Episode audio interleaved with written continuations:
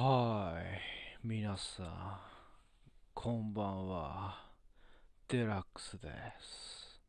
えー、イケボのコーナー、やっていきたいと思います。えー、普段ちょっとこういうイケボで喋ることがないので、ちょっと静かに喋っております。慣れてきたら、どんどん大きい声で喋っていくと思いますので、皆さん、そこは一つよろしくお願いします。ということで、あの、慎吾さんっていう方から、あの、お便りをいただきました。とは言ってもですね、このイケボのコーナーとセリフのコーナーをやるにあたって、皆さんからメールを募集していたのですか？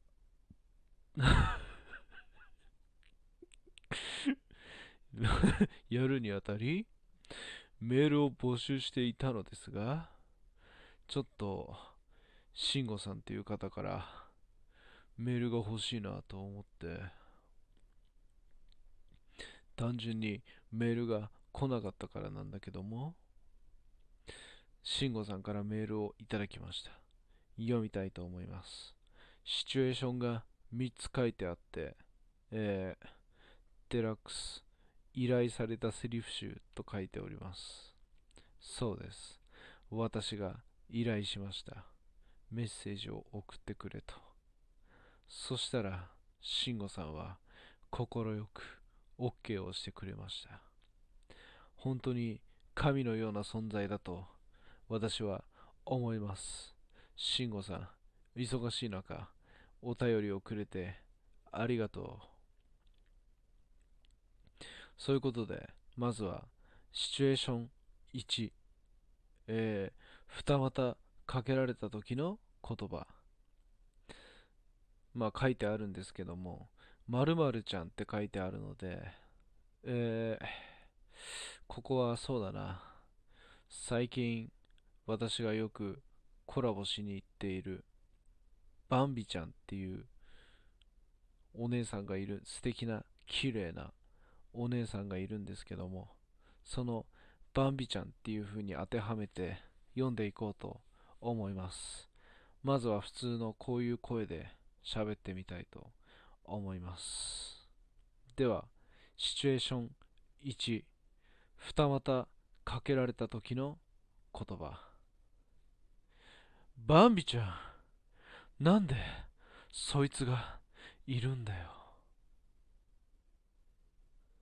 とまあこういう感じになっていくわけなんですけども、これがもしシチュエーション1が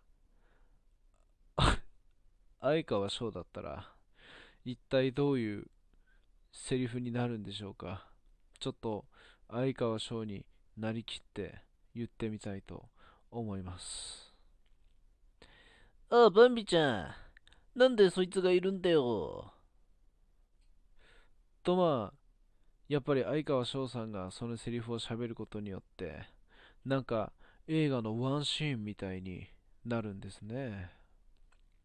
それはものすごく自分でも自分デラックスも驚いている次第でございますがもうワンパターンなんか言ってみたいなと思います。ここはラジオトーク業界の中で一番イケボなんじゃないかと言われているサバトラの猫さんのモノマネで一つやってみたいなと思います。ちょっとサバトラの猫さんの感じを思い出しますんでえー、OK これでいきたいと思います。それではいきます。バンビちゃんなんでそいつがおんねん?とまあサバトラの猫さんがそういうことによってまあサバトラさんっぽくなりましたね。のちょちょっと一瞬だけ俺に戻っていい?いや恥ずかしいね。やっぱイケボで喋るっていうのはね。ちょっと恥ずかしいよね。もう本当に、やってる自分に酔ってる、酔っちゃってっていうか、やってる自分に面白くなっちゃって、笑いが止まんないね。あ、ごめんごめん。ちょっと戻るわ。イケボに戻るわ。ごめんね。シチュエーション2。シチュエーション2。励ます時の言葉。〇〇なら大丈夫だよ。俺がついてるだろ。って書いてあります。普通に読むとこういう風な感じになるんですけども、まずはじゃあ俺が普通にセリフっぽく言ってみたいなと思います。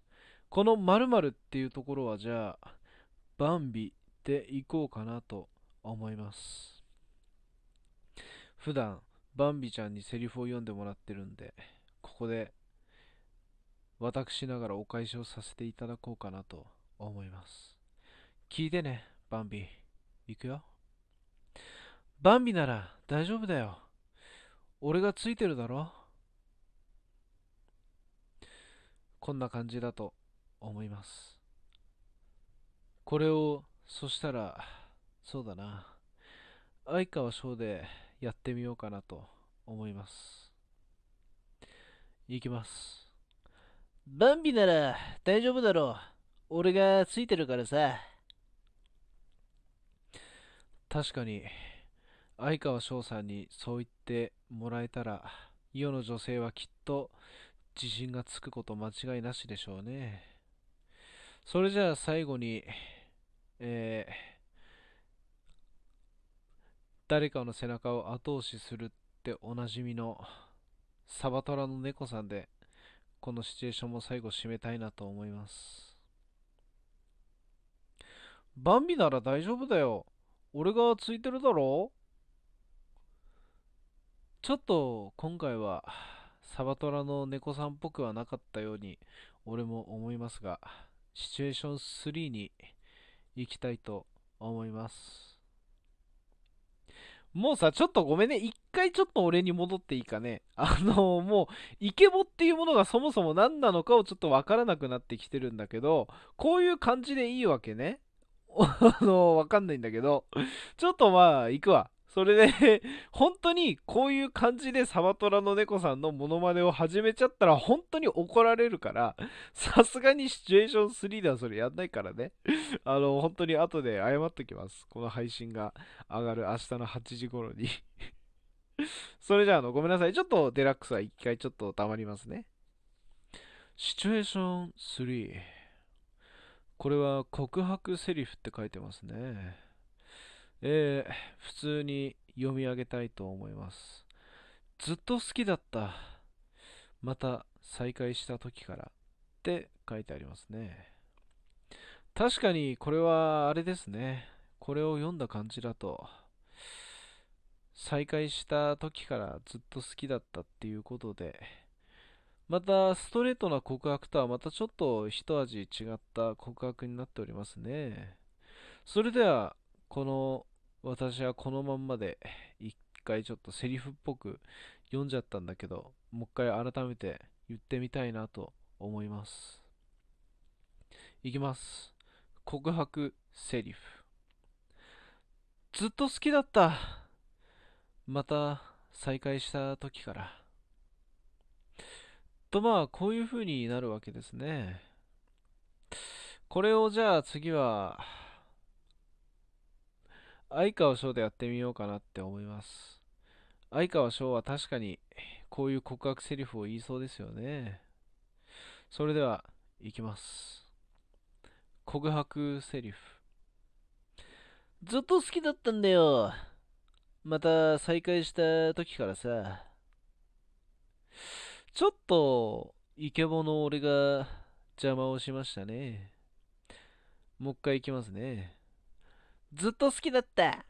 また、再会した時から。